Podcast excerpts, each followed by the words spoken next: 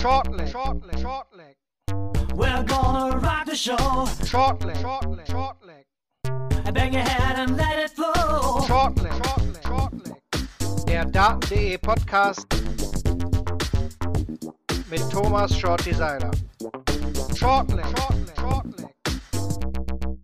Da waren es nur noch vier, denn die Halbfinalisten der PDC WM 2020, sie stehen fest und damit hallo und herzlich willkommen zum Shortleg Podcast auf daten.de. Mein Name ist Martin Fanbohm und heute habe ich wieder die geballte Fachkompetenz im Dartsport neben mir. Zum einen Kevin Barth von daten.de. Hi Kevin. Hallo, und jetzt bin ich nicht mehr äh, alleine mit dir. Also ich, ich, große Freude, große Freude. Genau, denn der Lutz Wöckener von der Welt, der hat sich heute auch nochmal dazu gesellt. Hi Lutz. Ja, grüße euch, hi. Wir besprechen heute natürlich den Viertelfinaltag der PDC WM 2020. Kurz noch die Info, wie immer, wo ihr den Podcast hören könnt. Das ist auf meinsportpodcast.de, Spotify, Anchor, YouTube und vielen weiteren Anbietern der Fall. Die Infos gibt es weiterhin auf daten.de slash shortleg. Ja, Männer, jetzt haben wir nur noch vier Leute im Turnier. Wie ist euer Eindruck vom Viertelfinaltag heute? Ja, ich fand es deutlich besser vom, vom Level äh, als, als am Vortag jetzt gestern. Ähm, ich fand, dass wir vier schöne Spiele gesehen haben, wo zwei so ein bisschen merkwürdig waren. Auf der einen Seite das, das erste, Espinel gegen Vandenberg und Van Gerven gegen Labanauskas fand ich auch komisch, kommen wir bestimmt gleich noch drauf zu sprechen. Ansonsten haben wir halt auch zwei, also einen Kracher gehabt, Peter Wright gegen Luke Humphreys und äh, ja, Gavin Price gegen äh, der Glenn Durant war auch nicht ohne. Also ich habe mich heute gut unterhalten gefühlt. Ja, war okay, aber mir fehlt immer noch so das denkwürdige Ding. Vielleicht erwarte ich da auch einfach zu viel. Klar, es gab einige wirklich, wirklich tolle Matches. Äh, eigentlich war in jeder Runde da auch, auch was dabei, aber ich hatte im Vorfeld äh, mir eigentlich, so wie jedes Jahr von den Viertelfinals, einiges versprochen. Das ist oft so die Runde, wo es dann richtig knallt, ähm, wo dann deutlicher Unterschied festzustellen ist. Ähm, ich warte auch noch auf den neuen Data, aber vielleicht sind meine, meine Ansprüche da, da zu hoch. Ich hatte, ich hatte mir ein bisschen mehr gesprochen, äh, versprochen. Also wenn ich jetzt so, so einen Schlussstrich ziehe, ähm, ja, bin ich, wenn ich ehrlich bin, doch ein, ein bisschen enttäuscht.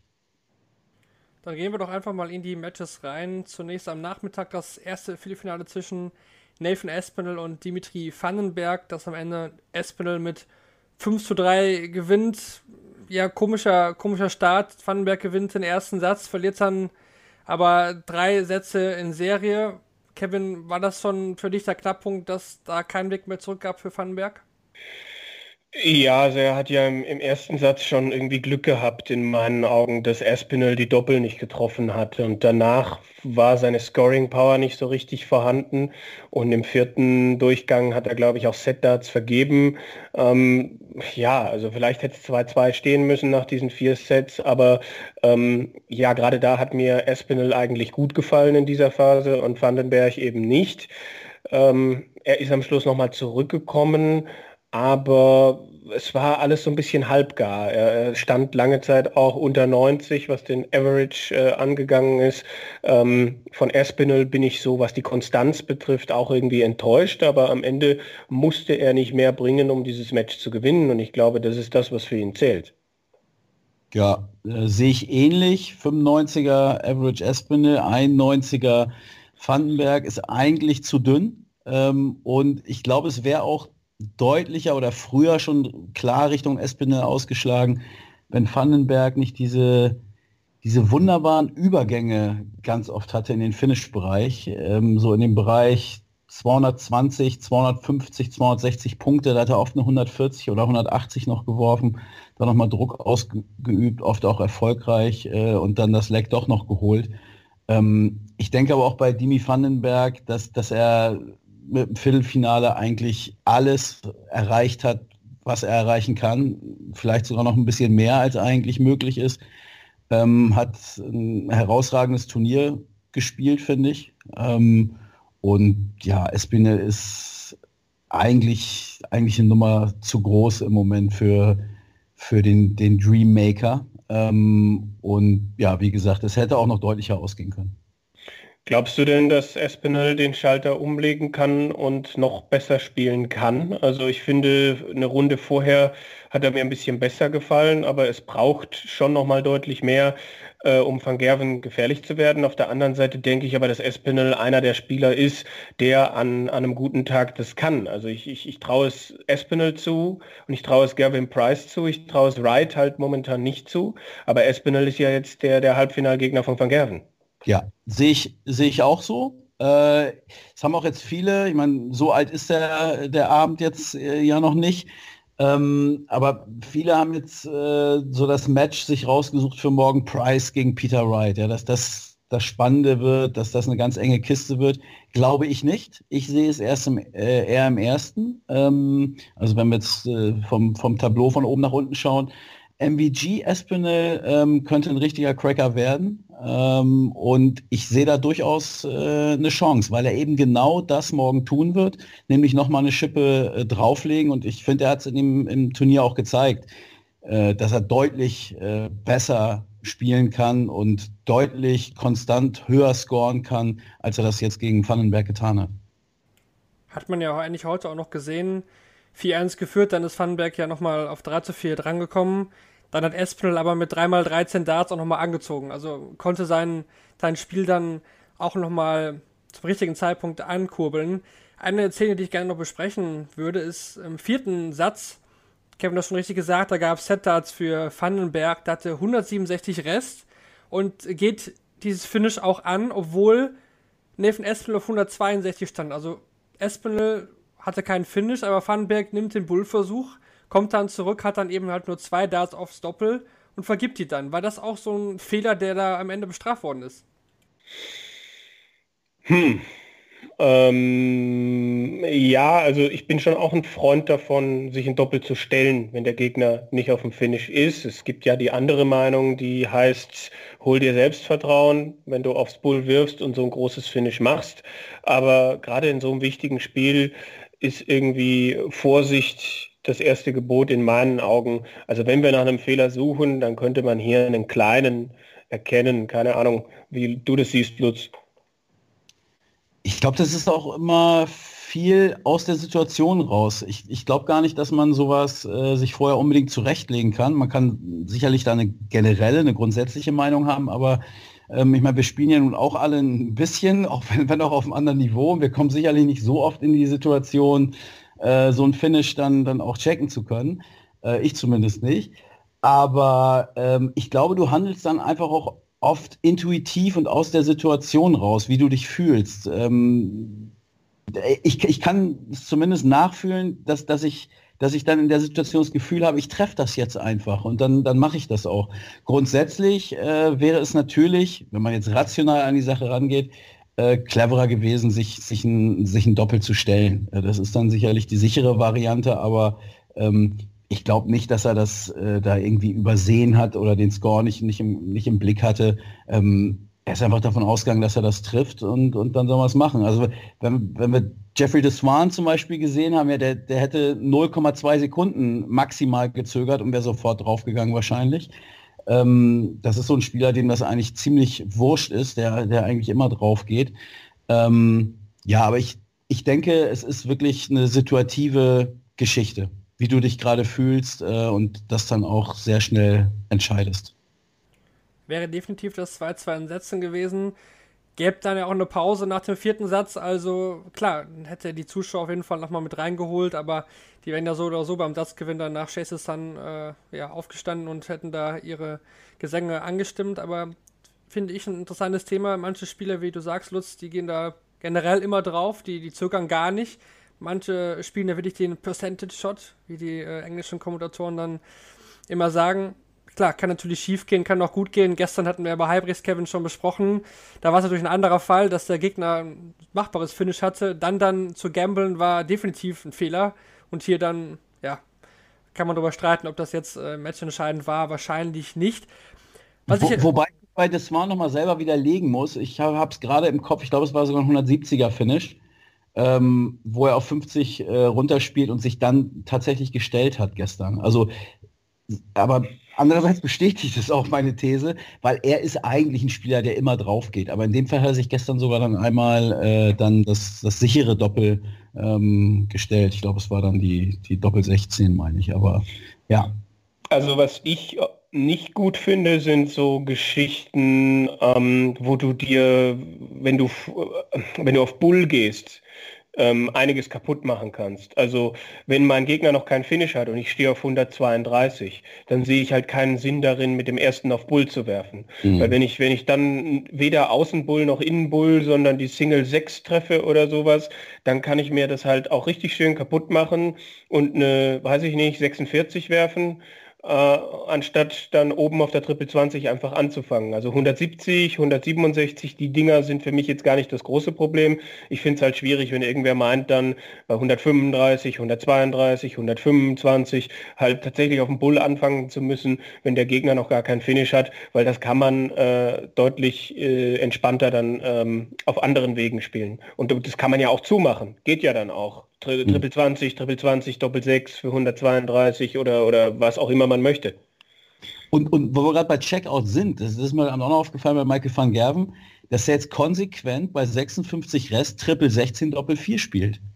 Also mindestens zweimal, wenn, wenn nicht sogar dreimal, finde ich auch äh, recht ungewöhnlich. Da gab es ja noch eine interessante Szene, die, auf die wir dann später noch äh, zu sprechen kommen. Aber eigentlich passend dazu, wir schweifen mal kurz einfach ab. Ähm, es gibt ja noch die Sache, wenn ein Gegner auf dem Doppel steht und ich habe keine Ahnung, 189 Rest und ich gebe nochmal die 180 einfach, um die Crowd da so ein bisschen mit reinzunehmen, um ein bisschen Stimmung zu machen, bevor der Gegner dann zurückkommt, der auf dem Doppel steht. Wie ist da eure Meinung? Eine sinnvolle Geschichte?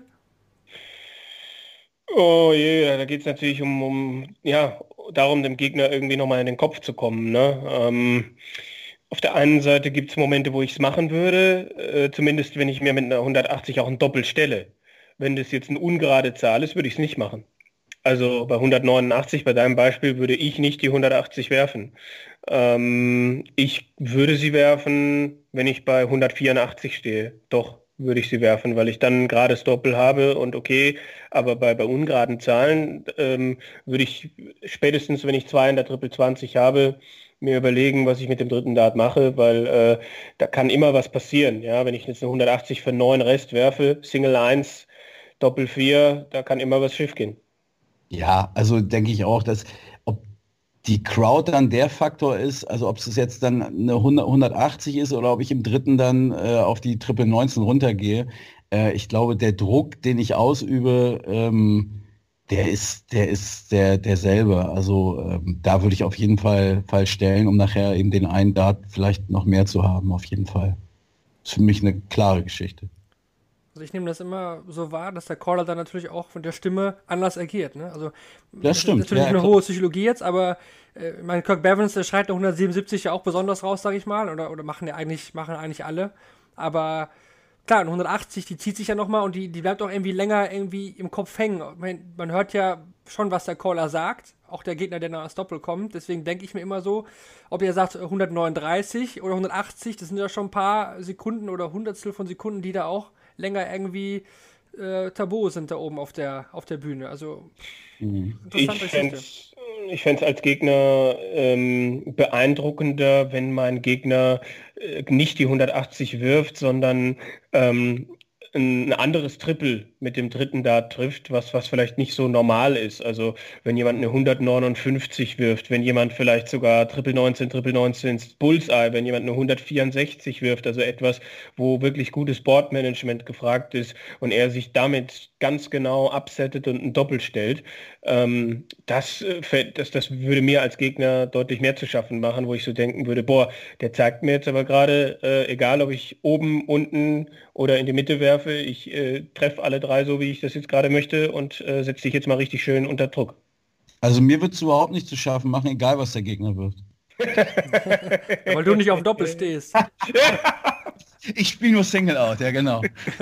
ey, ey, frag mal bitte bei Sport 1, ja, Kollege Hadi Töne, der hört sich das ja morgens immer so, äh, äh, hörte sich Shortleg ja immer zum, quasi zur Weiterbildung nochmal an. Um Grüße, noch mal, Grüße. Genau, Grüße, guten Morgen. Ähm, Äh, frag ihn doch mal. Also Single Out ist, ist vorbei, ja. Äh, die Doppel 10, das, das Board, was, was bei Sport 1 da in dem kleinen Studio steht, das äh, ist nicht zufällig auf der Doppel 10 so krass durchlöchert. Ähm, gut, aber ich will mich jetzt hier nicht, nicht selber feiern. Du meinst, 301 Doppel auf. Ja. meinst, der Nacht, er wacht nachts auf und, und äh, denkt, oh, Doppel 10 und hört, hört quasi, wie der Pfeil da einschlägt. Und, und, Hat er nur No-Score. Ja. Na gut, äh, das war es dann zum ersten Viertelfinale des Tages zwischen Nathan Ach, Wir haben ja noch drei. Wir haben noch drei. Genau, und äh, eigentlich die Performance des Tages kam meiner Meinung nach von Peter Wright, der Luke Humphries mit 5 zu 3 besiegt. Wow, also ich, ich war sehr beeindruckt von Wright, wie er da ans Board gekommen ist, nachdem es gestern ja irgendwie am Ende so richtig so energielos wirkte, er gerade nochmal so über die Ziellinie gekommen ist. Und dann so ein Start, 170 auf dem Bull gefinisht, 124 auf dem Bull gefinisht und den Average einfach das Spiel quasi gehalten hat. Am Ende fast 106. Kevin, wie hast du Wright heute empfunden? Ja, extrem stark in allen Bereichen. Scoring, Finishing. Ähm, es gab ein, zwei Sätze, wo er mir nicht so gefallen hat. Ich überlege gerade, es war vor allem der Satz, wo Humphreys auf 4 zu 3 verkürzen konnte. Das war so der einzige Satz, wo Wright abgetaucht ist. Aber in allen anderen hat er hohe Gefahr ausgesprüht und es gab den Set, wo er das 3-1, glaube ich, gemacht hat wo er seine Legs in 11, 12 und 11 Darts gewonnen hat. Äh, das fand ich besonders beeindruckend, so als Highlight rauszupicken. Aber er war einfach auch von Anfang an voll da. Also, wie du schon sagst, das frühe 170er Finish und äh, ja, dem sehr gut spielenden Gegner einfach immer wieder äh, ein neues Brett vor den Kopf gehauen. Mhm. Also ich, ich fand auch, es war eine Weiterentwicklung nochmal zum, zum Achtelfinale gegen das Swan. Da hat er drei bis dreieinhalb Sätze unfassbar gut gespielt. Diesmal waren es vier, ähm, vielleicht sogar viereinhalb, äh, die ja wirklich brillant war. Ähm, er, er, muss aber, glaube ich, äh, morgen mindestens äh, das Spiel nochmal zeigen, wenn nicht, wenn nicht sogar ein bisschen mehr. Und ich, ich traue es ihm nicht, nicht zu. Äh, kommen wir vielleicht äh, später nochmal drauf. Was ich bei Blick in die Statistik auch nochmal äh, wirklich sehr, sehr auffällig fand und das hat auch meinen, meinen gefühlten Eindruck aus dem Match bestätigt, deswegen habe ich da auch explizit nochmal nachgeguckt. Er hat mit seinem letzten Dart 38 Punkte am Ende äh, gehabt. Das war sein, sein, sein bester Dart und das, das zeigt auch seine Qualität. Also selbst bei, bei schwächeren Aufnahmen nochmal das, das Ding nochmal wieder rumzureißen und hat letztlich auch ähm, zu diesem ja, herausragenden Average äh, geführt. Also 38 mit dem dritten. Ähm, das gibt es auch nicht so oft. Also korrigiert mich gerne, ihr seid da tiefer in den Statistiken drin, aber ähm, fand ich schon sehr, sehr bemerkenswert. Und auch eben auffällig beim, beim Zuschauen schon, dass er da wirklich ganz oft äh, seine Aufnahme nochmal mit dem, mit dem Triple dann, dann gerettet hat. Also 38 ist, glaube ich, tatsächlich eine Zahl, die man selten so, ja. ja ähm, vor allen Dingen, ne? Also nicht mit dem ersten, sondern mit dem, mit dem dritten. Genau. Ähm, äh, ich fand jetzt, dass seine Kurve deutlich weniger abgeflacht ist als gegen Deswan. Ich finde nicht, dass man das miteinander vergleichen kann. Wenn ich mir das so anschaue, der Schnitt, der Average nach vier Sets lag bei 110 und der Schnitt zu Beginn des letzten Satzes lag dann noch bei 106. Da ging es ein bisschen runter, aber mhm. nicht, nicht so sehr wie gegen Deswan, wo ich den Eindruck hatte, der war dann drei, ja, sagen wir zweieinhalb Sätze komplett weg. Ja, aber er hatte ja auch, da kam ja noch was dazu, diese körperliche Geschichte, ne, was er gesagt hat, dass er in der Pause äh, nach dem dritten Satz ähm, da Probleme hatte, äh, irgendwie Traubenzucker äh, brauchte und äh, ja, Bedenken hatte, überhaupt wieder äh, rauszukommen. Ähm, wenn das denn so stimmt, ich bin mir da nicht hundertprozentig sicher, aber so hat er es erzählt. Ähm, das war heute sicherlich, sicherlich nicht der Fall, ähm, aber ich, ich fand schon, dass da ein kleiner Bruch drin war und er Humphreys nochmal die, die Chance äh, gegeben hat. Vielleicht nicht ganz so krass, hast du recht, äh, ja. wegen des Waren, aber. Und er hat ja auch gut gespielt, Humphreys.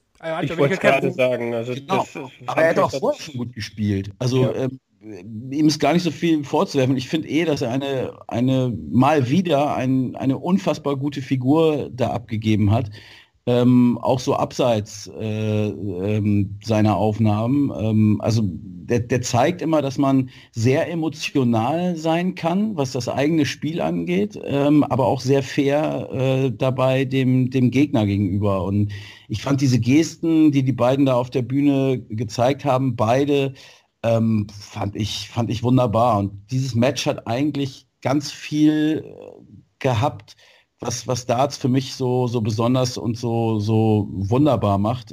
Einmal die, diese sportliche Komponente, das war wirklich äh, ja, von der Qualität her sicherlich das, das Beste äh, der vier Viertelfinals, aber auch eben so drumrum. Also am Ende standen sie ja beide, haben, haben sich dann gegenseitig dann noch irgendwie den Arm hochgehoben und äh, hier feiert mal für den anderen. Äh, toll. Also war eine, war eine absolut runde Sache.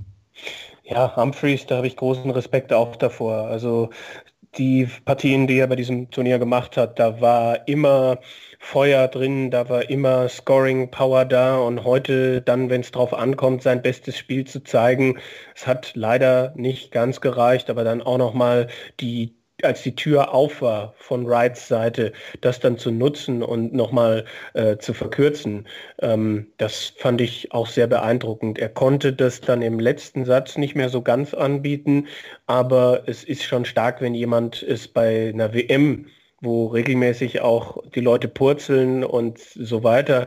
Wenn es jemand bei so einer WM dann schafft, zweimal in Folge dann auch ins Viertelfinale zu gehen, und wir reden ja noch nicht über einen voll entwickelten, ausgewachsenen Topspieler, da hat man ja schon den Eindruck, äh, dass da noch mehr Konstanz und äh, regelmäßig gute Ergebnisse fehlen und noch dazukommen können in nächster Zeit und vielleicht auch werden. Ja, ich denke auch, dass er sich als, als World Youth Champion und äh, jetzt auch mit dem mit dem Viertelfinale als äh, Challenger, heißt es jetzt ja, nicht, nicht mehr Contender, ähm, hat die PDC ja heute bekannt gegeben, dass er da auf jeden Fall einen Platz sicher hat. Also der wird bei einem Premier League-Abend dabei sein, da würde ich mich festlegen. Ja. Ich möchte noch äh, erwähnen, weil wir gestern ein bisschen ähm, das Thema hatten mit den Aussagen von Kim Halbrechts, aber äh, Luke Humphries nach dem Spiel, da Halbrechts ja, ja schon ein bisschen ausfallen oder beleidigend geworden ist. Der hat sich heute entschuldigt auf Twitter. Also auch da ist wieder alles äh, gegessen. Wie absehbar.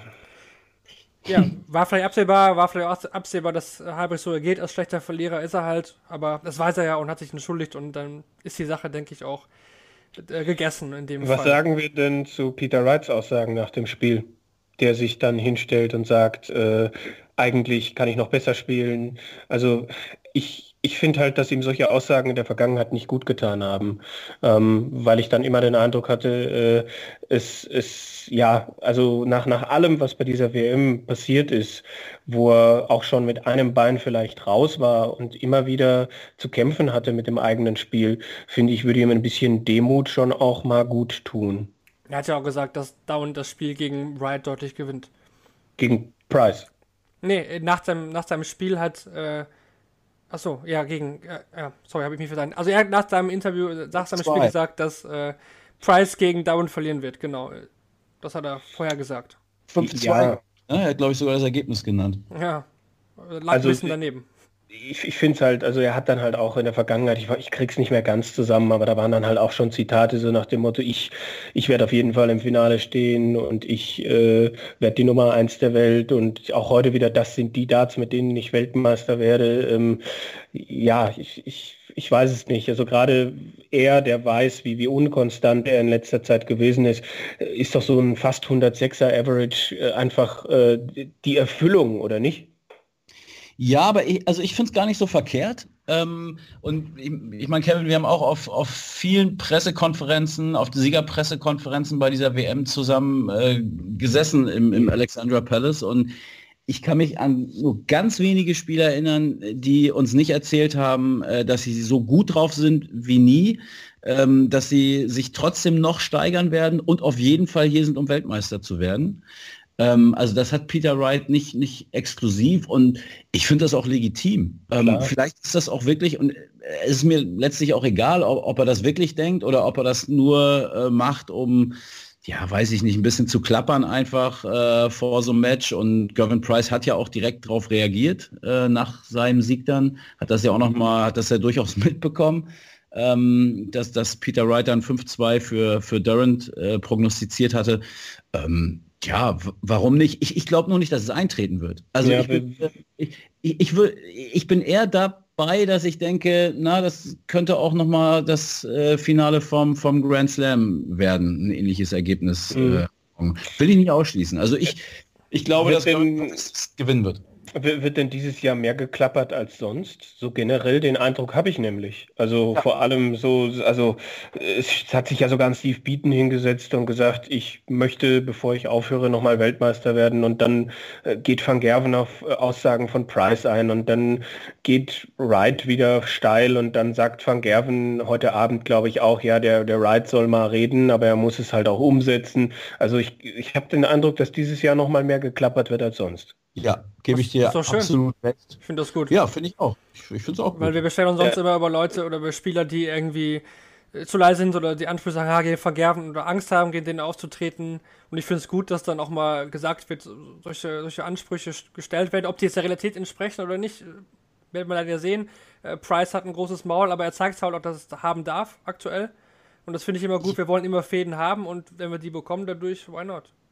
Ich glaube nicht, dass das nur äh, einfach, einfach Geklapper ist und, und die Leute da selber gar nicht dahinter stehen. Ich glaube, dass das auch in vielen äh, Fällen mit, mit äh, der Zusammenarbeit mit einem, mit einem Mentalcoach zusammenhängen könnte. Also wenn ich, weil, weil es wird ja auch begründet. Ja? Es ist ja nicht einfach nur so, so ja, ich will Weltmeister werden, noch Fragen, sondern es ist ja schon, wenn ich an Stephen Bunting zum Beispiel denke, der hat ja, hat ja zehn Minuten Referat äh, quasi gehalten, äh, warum er Weltmeister werden kann und werden wird und warum er das jetzt wirklich glaubt, im Gegensatz zu früher auch, was sich verändert hat ähm, welche Inspiration der FC Liverpool und Jürgen Klopp für ihn sind. Und der hat das ja richtig durchdekliniert. Also ich, ich, ich glaube schon, dass da auch ähm, bei dem einen oder anderen die, die Arbeit äh, mit, mit Leuten im, im psychologischen Bereich, mit Experten ähm, erkennbar ist.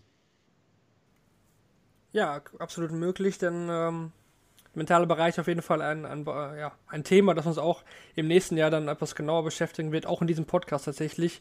Da werden wir dann mal ein bisschen genauer drauf eingehen. Wir haben aber noch zwei Viertelfinals, die wir besprechen müssen. Das haben wir die Sieger schon genannt, Van Gerven und Price. Vielleicht erst das von Price gegen Dowand, weil es irgendwie gerade erst kurz zu Ende gegangen ist. Price gewinnt am Ende 5 zu 1 gegen Glenn Dowand. Deutlicher als, denke ich, dass viele oder beziehungsweise fast alle erwartet haben. Price gewinnt die ersten beiden Sätze. Dowand am Anfang starkes Finishing, aber ich hatte irgendwie nie das Gefühl, dass Price dieses Spiel verliert. Wie geht's da euch? Ja, also es war, es war relativ schnell klar, was in diesem Match dann passiert. Price kommt über das Komplettpaket mit, mit dem Scoring und ähm, macht dann oftmals auch zu. Äh, Durant kommt über die hohen Finishes, die 146, die 136. Ich äh, glaube, da waren noch zwei, drei andere dabei.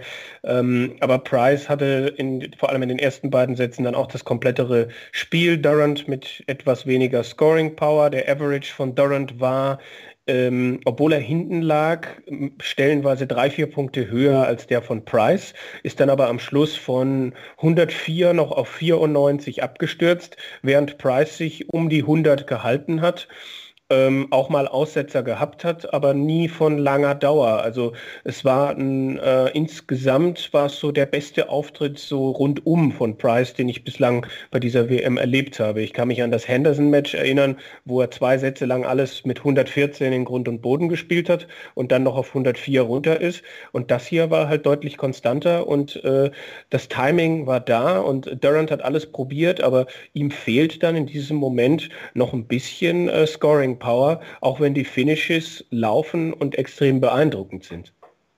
Ich, ich würde dir in einer Sache widersprechen, äh, dass hm. Durant alles probiert hat. Also das war eigentlich das, was mir fehlt. Ich meine, er gilt ja so als, als der oder einer der Entfesselungskünstler so auf der, auf der Tour. Ich meine, aus, aus deutscher Sicht erinnern wir uns alle an das Match gegen Gaga beim, beim Grand Slam, aber so als, als einer, der, der immer wieder auch aus, aus schwierigen Situationen rauskommt, der nochmal wieder in Match zurückkehrt, der nie, den du nie totgesagt äh, irgendwie siehst. Ähm, das war heute irgendwie nicht der Fall. Also ich fand nach dem 3 zu 1 ähm, oder so Mitte fünfter Satz, da war ich irgendwann auch weg. Also ich habe das Spiel dann tatsächlich äh, so nebenher geguckt und habe noch was, habe noch was nebenher gemacht, weil, weil ich das Gefühl einfach nicht mehr hatte, dass der nochmal zurückkommen kann. Also es plätscherte für mich so hinten raus, das, das Match. Und ähm, das hatte ich von Durant eigentlich nicht erwartet. Also da war ich schon ein bisschen enttäuscht. Ja, vielleicht fehlte da so ein wenig der Glaube nach dem frühen ja. Rückstand. Die Frage ist, fehlte der Glaube auch Labanauskas gegen Van Gerven? Eigentlich, wenn man sich den Anfang anschaut, nicht. Kam gut rein. Ersten Satz sogar gewonnen, dann drei in Folge kassiert, obwohl es auch sogar Chancen zum 2-0 gab, Kevin. Ich, also ich, das fand ich ein echt seltsames Match, ja. Also äh, Van Gerven hat Labanauskas Dinge angeboten, die er im ersten Satz genutzt hat. Im zweiten hat er Bull verpasst, um 2-0 in Führung zu gehen. Dann hat äh, Van Gerven äh, das 1-1 gemacht und ist, ist weggezogen, hat so einen äh, Zwischensprint eingelegt, wo er dann, glaube ich, auch zwischendurch mal 105 im Average gehabt hat. Dann verkürzt Labanauskas wieder. Ähm, aber der hat halt zu viele Fehler insgesamt gemacht. Also sowohl beim Scoring als auch beim, bei den Doppeln. Wenn man sich anguckt, dass die beiden, glaube ich, zusammen, oh, lass mich nicht lügen, aber 50 Doppel verpasst haben. Ich müsste es nochmal nachschauen, aber äh, da, da ging schon einiges auch daneben. Zum Schluss noch diese sechs Set-Darts von Labanauskas, wo mich wirklich interessiert hätte, was passiert wäre, wenn der nochmal auf 4 zu 3 rangekommen wäre. Was also es zeigt mir so ein bisschen, dass Van Gerven ähm, nicht unverwundbar ist bei dieser WM. Aber es braucht eben den Spieler, der das nicht nur zehn Minuten nutzt, äh, sondern der halt wirklich ihm eine Stunde lang auf den Kopf haut. Es wirkte auf mich so ein bisschen fast wie, wie ein Trainingsmatch für MPG, als wenn er wirklich auch ein paar Sachen ausprobiert hat. Ähm, ich meine, klar, die sechs Set-Darts äh, zum 3-4, das hätte ich auch gern nochmal äh, gesehen, dass einer davon reingegangen wäre. Dennoch hatte ich da nie das Gefühl, dass also selbst nach dem äh, äh Setup zum, zum 0-2 oder beziehungsweise vor dem Setup, selbst wenn er den macht, ich hätte da keine Zweifel dran gehabt. Und Van Gerven hat schon ein paar kuriose Checkouts gespielt. Ich hatte das ja gerade auch äh, mit der schon mal angesprochen, 56 Rest, dann Triple 16, Doppel 4 hatte, äh, Tops Tops hat er mal gespielt. Ähm, wollte auch immer so für Entertainment sorgen. Ne? Äh, war, glaube ich, eine 170er Aufnahme einmal, wo er nach den, ähm, oder nicht eine 170er Aufnahme, sondern hatte 170 Rest, spielt zweimal Triple 20, setzt dann ab, äh, holt sich das Publikum nochmal rein, ähm, verfehlt dann aber ähm, äh, Bullseye. Und es gab ja nochmal eine Aufnahme zum, das weiß ich nicht mehr ganz genau, da ging es auch um um Checken, glaube ich, wo er nochmal absetzt. War, glaube ich, ein normales Doppelfeld und das Publikum nochmal animiert. Also es kam mir fast so vor, als wenn er gedacht hat, okay, gegen Labanauskas, äh, Gewinn alleine reicht heute nicht. Ich, ich will auch irgendwie was, was bieten. Gern 9 Data oder ein 170er Finish oder irgendwelche anderen Kunststückchen. Ähm, ich fand, dass er da sehr viel ausprobiert hat. Und dann auch noch mit diesem, mit der Fingerwunde, äh, war so ein bisschen unlucky die äh, dass er sich da noch den, den, den Finger äh, aufreißt. Ja, war irgendwie ein sehr seltsames Match und mir kam es so ein bisschen vor, als wenn er das gar nicht richtig ernst genommen hat. Und ich glaube, wir sollten ihn an der Leistung nicht messen. Da werden wir, äh, und ich freue mich unfassbar auf das Match gegen, gegen Espinel. Da werden wir ein Feuerwerk sehen, glaube ich, oder hoffe ich zumindest von, von beiden Seiten. Also wenn der neuen Data fällt, dann, dann wird es in, in dem Match morgen sein. Wie satt war denn Labanauskas nach einer überperformten WM? Entschuldige, ich, ich äh, hatte die Frage mir gerade so schön zurechtgelegt. Ich hatte ja, auch noch eine. klar hat er viele Doppel verpasst, klar hat er viele Chancen liegen lassen. Dennoch, insgesamt fand ich ihn jetzt gar nicht so schlecht. Also ähm, zum Anfang hat er mich wirklich geschockt, äh, wie, wie respektlos und, und selbstverständlich er, er da äh, sein, sein Spiel auf die Bühne gebracht hat. Ich meine, das ist dann echt nochmal was anderes, äh, ob du dritte Runde gegen Hopp spielst oder dann äh, ein Viertelfinale äh, bei der WM gegen, gegen Michael van Gerven ähm, und weißt, äh, alle, alle gucken auf dich. Ähm, ich, ich fand ihn eigentlich ganz okay und äh, ich, er ist ja, glaube ich, jetzt auch das erste Jahr ist auf der Tourkarte, äh, auf der Tour gewesen, hat erst seit einem, einem Jahr die Karte, ist richtig, ne? Ist korrekt, ja. Ja, also das heißt, da wird äh, ist ja noch deutlich Potenzial in, der- in der Order of Merit dann. Ähm, warum, warum sollte der nicht im nächsten Jahr unter die Top 20 äh, klettern und sich da etablieren? Also ich, mich hat er überzeugt, muss ich, muss ich sagen. Also man hatte ihn zwar auch so auf dem Zettel, aber dass der jetzt äh, ins Viertelfinale oder auch in, ins Achtelfinale äh, kommt, ähm, das, das hätte ich, hätte ich nicht erwartet. Dann lehne ich mich mal aus dem Fenster und äh, sage, dass 2020 nicht das Jahr des Darius Labanauskis wird. Also genau andersrum. Ich, ich, Wir werden äh, das Kevin. Ja. Ist so ein Ryan Searle, so nach dem Motto, den du ein Jahr dann nicht mehr siehst. Aber immerhin, gab es 50.000 Pfund. Also, Ja, völlig richtig, klar. Also ich- Labanauskas hat immer schon Qualität gehabt, aber in meinen Augen auch immer durch seine äh, totale Unkonstanz, äh, sei es im BDO-System, sei es im PDC-System, äh, auf sich äh, aufmerksam gemacht. Und das ist also das ist kein Spieler, den ich auf Dauer in den Top äh, 30 sehe. Aber Unkonstanz jetzt nicht auf die WM gemünzt, sondern Nein, grundsätzlich- nein. Okay. Weil das, da, genau das fand ich nämlich, äh, dass, dass er das gezeigt hat bei der WM Konstanz. Das, was eben einigen Leuten auch aus, aus deutschen Gefilden äh, gefehlt hat, ähm, das hat er, er hat das gespielt, was er spielen kann und äh, ist dann auch letztendlich zu Recht äh, bis zum heutigen Abend gekommen. Es ist richtig und es müssen sich andere fragen, warum sie das nicht genutzt haben. Also warum, Ja. äh, warum ihm das fürs Viertelfinale gereicht hat. Das muss er sich nicht fragen, das müssen sich aber andere fragen. Ja, und wie, wem muss das tun, äh, dieses Spiel dann heute Abend zu sehen? Also da musst du eigentlich in jeder Sekunde denken, Mann, da könnte ich jetzt stehen. Also ich glaube, so ein Turnierbaum, ähm, der war ja letztendlich, äh, muss man sagen, wie gemalt. du spielst doch wieder Ähm, auf die Deutschen an, Lutz.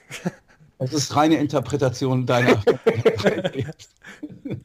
Nein, aber das ist jetzt ohne Häme oder so. Also das äh, liegt mir auch total fern. Ähm, im, Im Gegenteil, ich, ich wünsche es ja einem, einem Gabriel Clemens oder einem, einem Max Hopp. Äh, aber wenn wir das mal sachlich beurteilen, äh, dann glaube ich nicht, egal auf welcher Position man im nächsten Jahr gesetzt oder eben vielleicht auch nicht gesetzt ist, ähm, dass man so eine Vorlage kriegt, dann auch mit den Entwicklungen in den anderen Matches, das war schon einfach eine große Chance. Also ja, und das tut dann schon, glaube ich, auch ein bisschen weh, wenn du das dann siehst und da steht ein Darius Labanauskas und haut sich noch irgendwie den Dart in den Finger ähm, und denkst, Mensch, da, da hätte ich jetzt auch stehen können und hätte dieses, dieses Highlight-Spiel für mich im, in einem WM-Viertelfinale äh, mitnehmen können.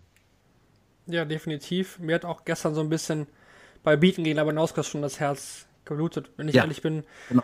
Aber eine, eine Szene möchte ich noch besprechen. Abgesehen davon, dass Van Gerven ja nachher gesagt hat, das Spiel war boring und er ist ein bisschen eingeschlafen und äh, fühlte sich nicht getestet. Es war die Situation, als äh, Labanauskas sechs perfekte Darts gespielt hat und Van Gerven zwei eher schwächere Aufnahmen hatte. Und dann spielt er tatsächlich Triple 20, Triple 19 und wirft auf die Doppel 12, um Labanauskas es angeblich hervormachen äh, zu wollen, wie man die 141 steckt. Was machen wir mit dieser Aktion? Wie ordnen wir die ein? Ja, es ist halt, es ist halt ziemlich arrogant.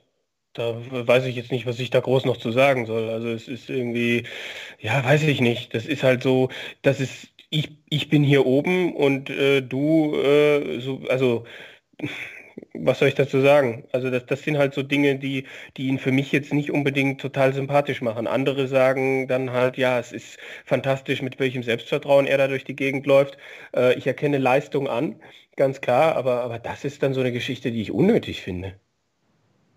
Ja, ich, das, was ich eingangs auch gesagt hatte, ähm, ich, ich, ich glaube, er hat das so ein bisschen, äh, hat sich verpflichtet gefühlt, da äh, auch, auch so eine Show zu zeigen und hat, hat da so ein paar verrückte Dinge gemacht, weil er eben schon vorher, glaube ich, diese Meinung hatte, das kann nur langweilig werden, weil Labba what, Labba who, ne, Labanauskas und das ist auch kein Viertelfinale, was soll das? Äh, dann mache ich halt ein bisschen Zirkus. Es hätte doch jeder gerne eine Labanaus-Katz zu Hause. Ich dachte, über den Punkt wäre wir schon hinweg. Aber na gut. Gut, dass Steve Beaton nicht mehr im. Äh, Das hat er sich definitiv nicht bieten lassen. Ja. So, haben wir die Wortwitze jetzt auch abgehakt. Ähm, kommen wir dann zur Kategorie, die ist immer sehr beliebt, dann zu diesem Zeitpunkt, um mal wieder runterzukommen. Äh, Match of the Day, was war für euch heute das Viertelfinale des Tages? Wright gegen Humphreys. ja, Wright Humphreys. Bin ich dabei. Seid ihr euch auch einig beim Spieler des Tages? Mm, wieso muss ich immer zuerst antworten? Lutz, dann leg du doch vor, komm. Darauf war ich jetzt nicht vorbereitet. äh, ich bin ja seit zwei, ja, ich finde es gar nicht so leicht. Also das Match auf jeden Fall. Also mit, mit Riesenabstand. Ich hatte vorhin auch schon gesagt, für mich ganz klar das, das beste Match gewesen von der Qualität her, vom Spannungsbogen her. War alles, da war alles dabei. Ja, ich tue, ja, man muss eigentlich Peter Wright nennen, aber da ich ja weiß, dass das morgen komplett in die Uhr gehen wird, ähm, gucke ich gerade, ob ich nicht noch einen besseren finde.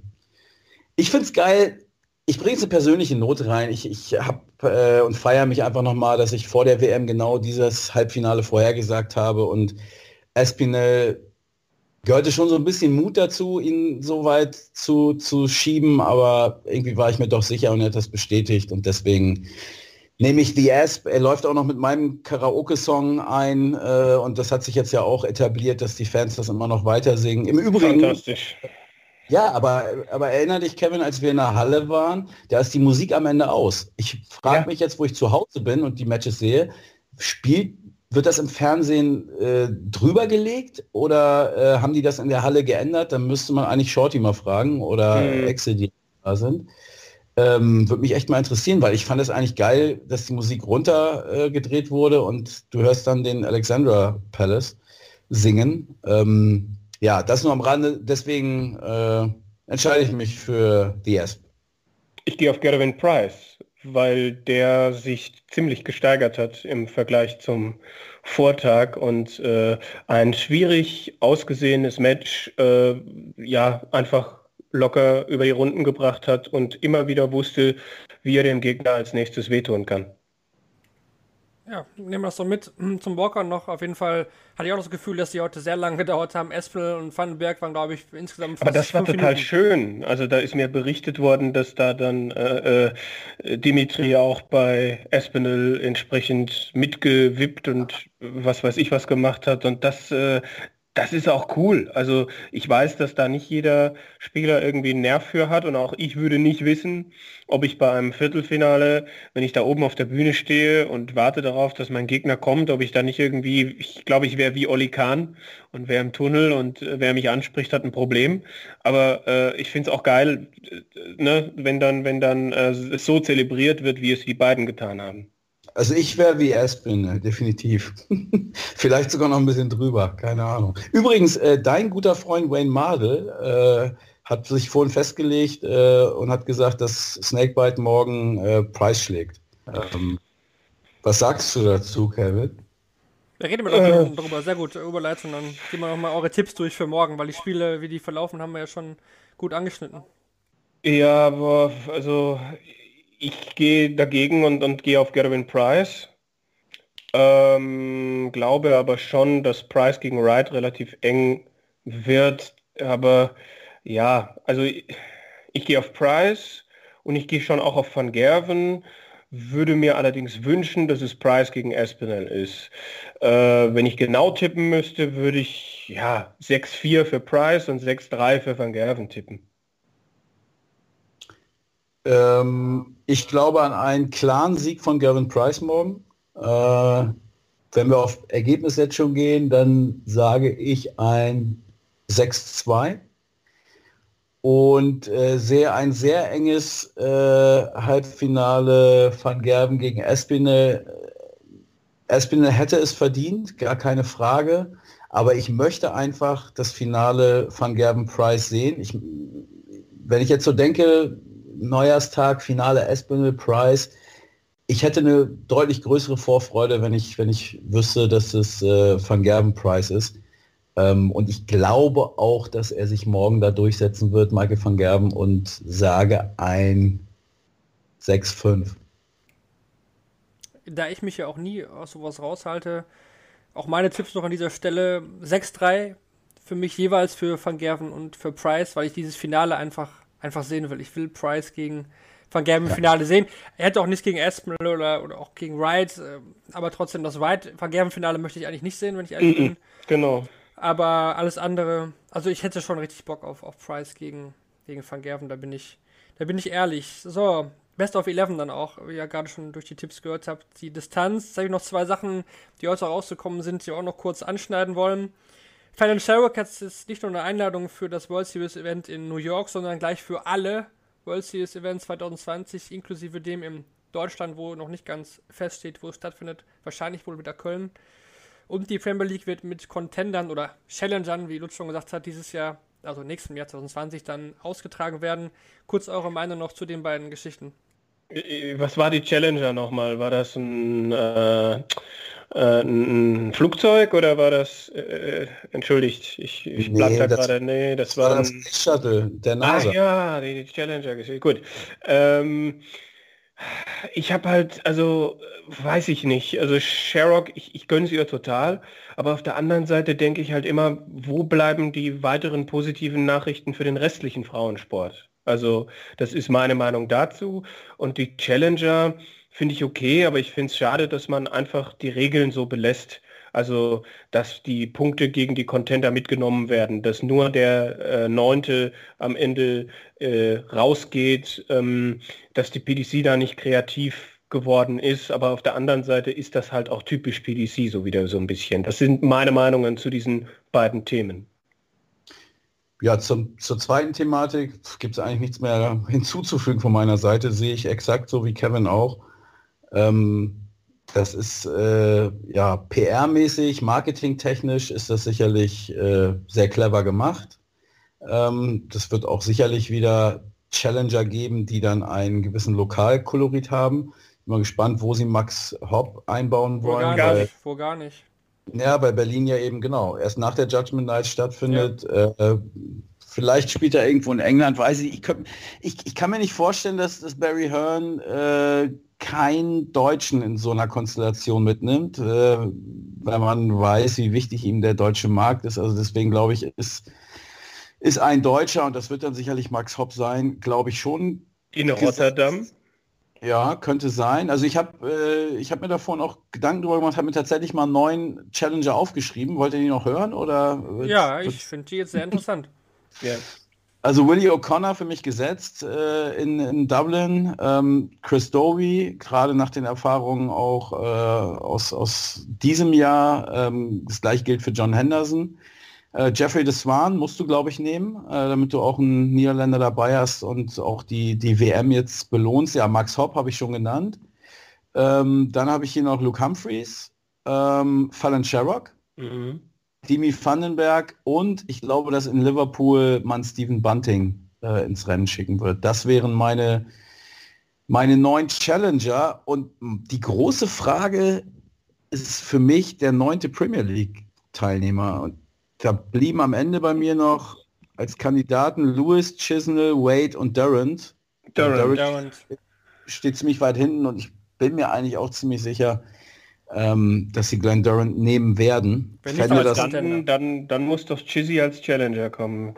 Oder Challenger, ja. aber kannst du, das weiß ich nicht. Das ist so wie der HSV in der zweiten Liga. Ähm, Ich glaube auch kein Hendo. Ich glaube, Hendo war letztes Jahr und ich würde Ja, fast sagen, ja. Hendo dieses Jahr nicht mehr. Das war einmalig. Ja, aber das wäre nicht typisch PDC. Die PDC nimmt das so lange mit, bis keiner mehr, bis der Letzte keinen Bock mehr Aber drauf dann war auch hat. nicht typisch, den deutschen Spieltag nach der Judgment Ja. Night zu legen. Ja.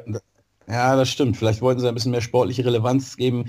Ja, okay, hast, hast du recht. Aber wenn sie Durant nehmen, was ich auch glaube und was ich auch hoffe, ähm, was ich auch für richtig halte, äh, da wird es schon einige äh, kritische Stimmen geben. Also ich, ich freue mich jetzt schon auf James Wade. Ähm, Ach, James Wade. Der Waiter, da kommt der Also, Waiter wieder. Da kommt der Waiter noch zum Ende der Sendung wieder raus. Ich wusste es. so, bevor, wir jetzt, be bevor wir da jetzt abdriften, äh, ich muss ja die andere Frage noch beantworten. Also oh, ja. äh, Fallon Sherrock, alle World Series Turniere, ne? Ja. Ja. Das war das Thema. Ähm, ja, äh, ich halte von dieser World Series aus, aus sportlichen Gesichtspunkten ja eh nicht so viel. Äh, ich finde, das ist ja genau diese, einer dieser Aufblähwettbewerbe, Ja. Was, was die Majors verwässert.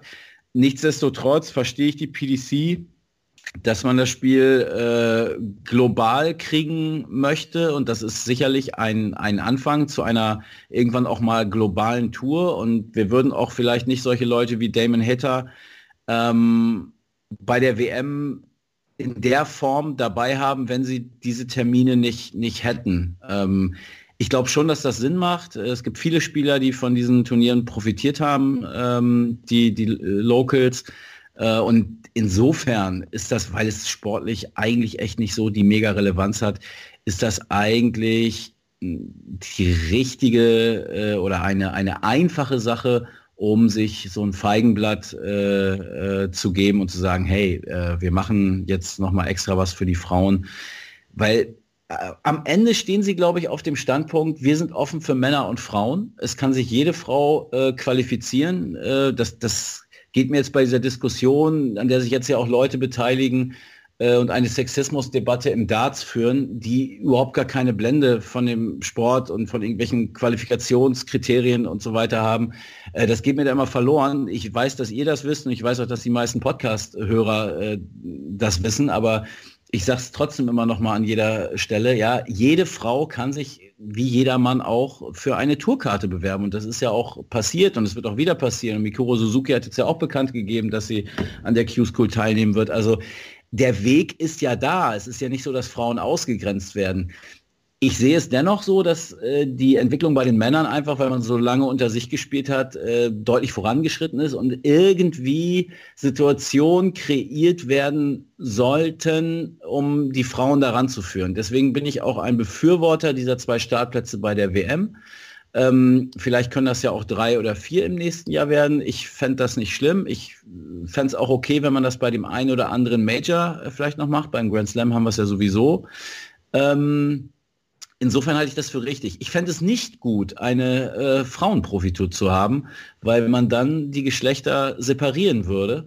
Äh, und Darts ist ein Sport, wo es die große Möglichkeit gibt, ähm, und das hat Darts fast exklusiv, ähm, Männer und Frauen äh, in einem Wettbewerb gegeneinander antreten zu lassen. Und ich fände es wunderbar, wenn wir in vielleicht zehn Jahren, vielleicht 15 Jahren eine Top 32 haben, wo vielleicht auch sechs, sieben, von mir aus auch 28 Frauen äh, drin sind. Aber das äh, wäre ein bisschen unrealistisch wahrscheinlich. Aber ja, zumindest so drei, vier, fünf Frauen so auf der Tour vorne mit dabei, das würde ich schon sehr, sehr geil finden. Und dann hätte man auch faire Matches bei, bei der WM, weil das muss man jetzt auch sagen. Gervin Price hat das, hat das ganz gut beschrieben. Äh, er freut sich für Fallon äh, Sherrock, aber Ted Evans hätte auf einem Floor-Turnier gegen sie gewonnen. Easily hat er dann auch noch äh, hinzugefügt. Und ich glaube, da liegt er nicht so verkehrt. Das soll die Leistung von Fallon Sherrock nicht schmälern, um Gottes Willen. Die hat eine fantastische Leistung gebracht. Dreimal. Auch gegen Chris Doby äh, fand ich sie super stark. Aber ja, also die PDC muss was machen, ähm, sollte was machen, aber nicht vergessen, Leute, jede Frau kann sich wie ein Mann auch eine Tourkarte erspielen. Und das steht erstmal. Chancengleichheit äh, von, von den Formalitäten her ist auf jeden Fall gegeben. Okay, okay, wir, wir, sind, wir sind bestimmt schon völlig über der Zeit, aber Absolut. ich, ich, ich äh, möchte es nicht ganz stehen lassen. Ähm, bin total deiner Meinung, dass ich absolut dafür bin, dass äh, wir diese, dieses, dieses Feld kriegen, wo dann auch Männer gegen Frauen spielen und es irgendwann keine keine Besonderheit mehr ist. Aber die Tatsache, dass wir bislang nur drei oder vier Damen haben, die wirklich als professionelle Dartspielerinnen äh, leben können, zeigt in meinen Augen schon, dass wir andere Anreize brauchen. Und deswegen würde ich für einen äh, Übergang eine Frauentour durchaus für sinnvoll halten. Ich glaube nur nicht, dass es bei dem Übergang bleibt. Ich glaube, wenn du es einmal separierst, ähm, dann wird es sehr schwer, diese Tour wieder aufzulösen und das dann irgendwie zusammenzuführen. Ich glaube auch, dass du für eine äh, Frauen-Profi-Tour, du hast es gerade selber gesagt, es gibt nur drei, vier, okay, du hast gesagt, die davon leben können, aber wenn wir ehrlich sind, gibt es auch, okay, sagen wir fünf, sechs äh, Frauen, die überhaupt eine Qualität mitbringen, sportlich, ähm, die der äh, Fernsehzuschauer, und um den geht es letztendlich, ähm, für okay erachtet, weil er ist natürlich völlig andere Dinge gewohnt ähm, aus, aus den letzten Jahren.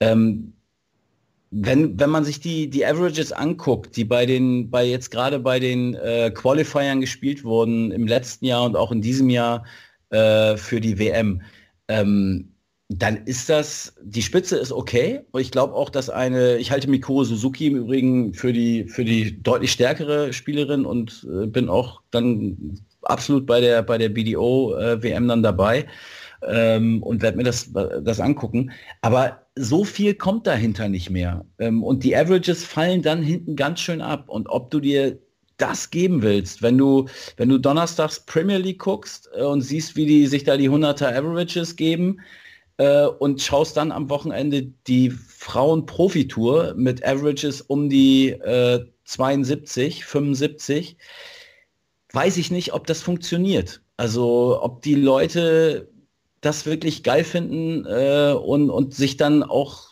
so, ein so ein Turnier anschauen. Ich, es ist immer sehr einfach, jetzt äh, Hashtag Fallon da irgendwie zu schreien und das ist ja auch PC und alle sind dafür und alle finden es toll. Ähm, aber da geht man einmal äh, in den Alexandra Palace, setzt sich eine blonde Perücke auf oder guckt sich eben dieses eine Match auf dem, auf dem äh, 27. Dezember nachmittags an, okay. Ähm, aber ist das Interesse wirklich so groß, dass die Leute dann dabei bleiben bei einer, einer Frauentour? Das wage ich doch sehr zu bezweifeln. Und das kann sein, dass Fallon Sherrick das geändert hat.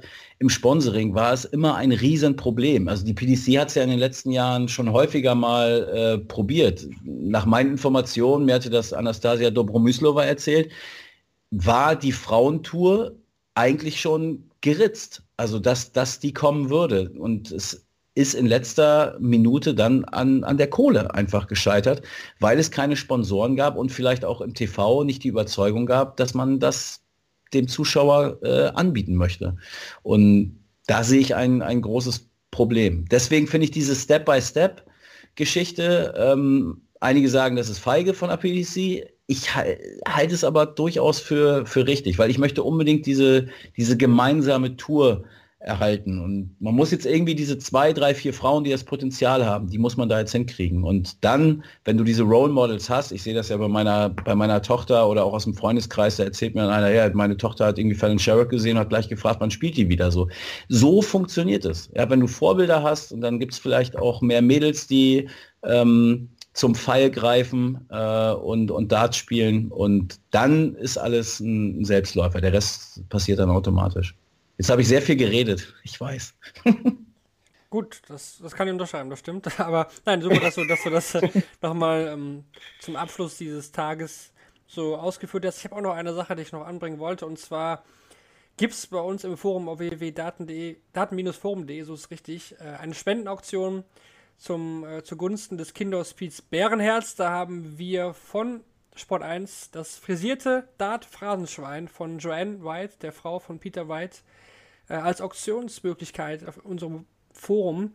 Aktuell steht das Höchstgebot bei 301 Euro. Also ich kann äh, da nur äh, appellieren, schaut euch diese Bilder an, das sieht wirklich super aus, das Phrasenschwein. Und für 301 Euro, ich denke, da ist noch ein bisschen was, was Luft nach oben und es ist für einen guten Zweck. Wie gesagt, Kinderhospiz Bärenherz, seit Jahren wird die Auktion bei uns im Forum unterstützt. Würde mich freuen oder wir würden uns freuen, wenn da noch der ein oder andere Euro dazu kommt. Ja, dann die Halbfinals am Montag. Peter White gegen Gervin Price und Michael van Gerven gegen Nathan Espinel. Lutz, Kevin, danke für euch für diese ausführliche Betrachtung des Viertelfinaltags. Ja, sehr gerne. Hat Spaß gemacht, wie immer. Der Kollege ist großartig, also wie der die Sendung immer wieder bereichert, was, was da immer alles zutage kommt. Das, äh, das ist groß, groß. ja, Lutz ist auf jeden Fall äh, mittlerweile im Stammpersonal dieses Podcasts angekommen. Das kann man, denke ich, so sagen. Danke euch fürs Zuhören. Wir werden dann morgen nochmal zum letzten Mal in 2019 natürlich über die Halbfinals ausführlich sprechen. Ja, danke fürs Zuhören und bis morgen. Ciao. Tschüss, ihr beiden.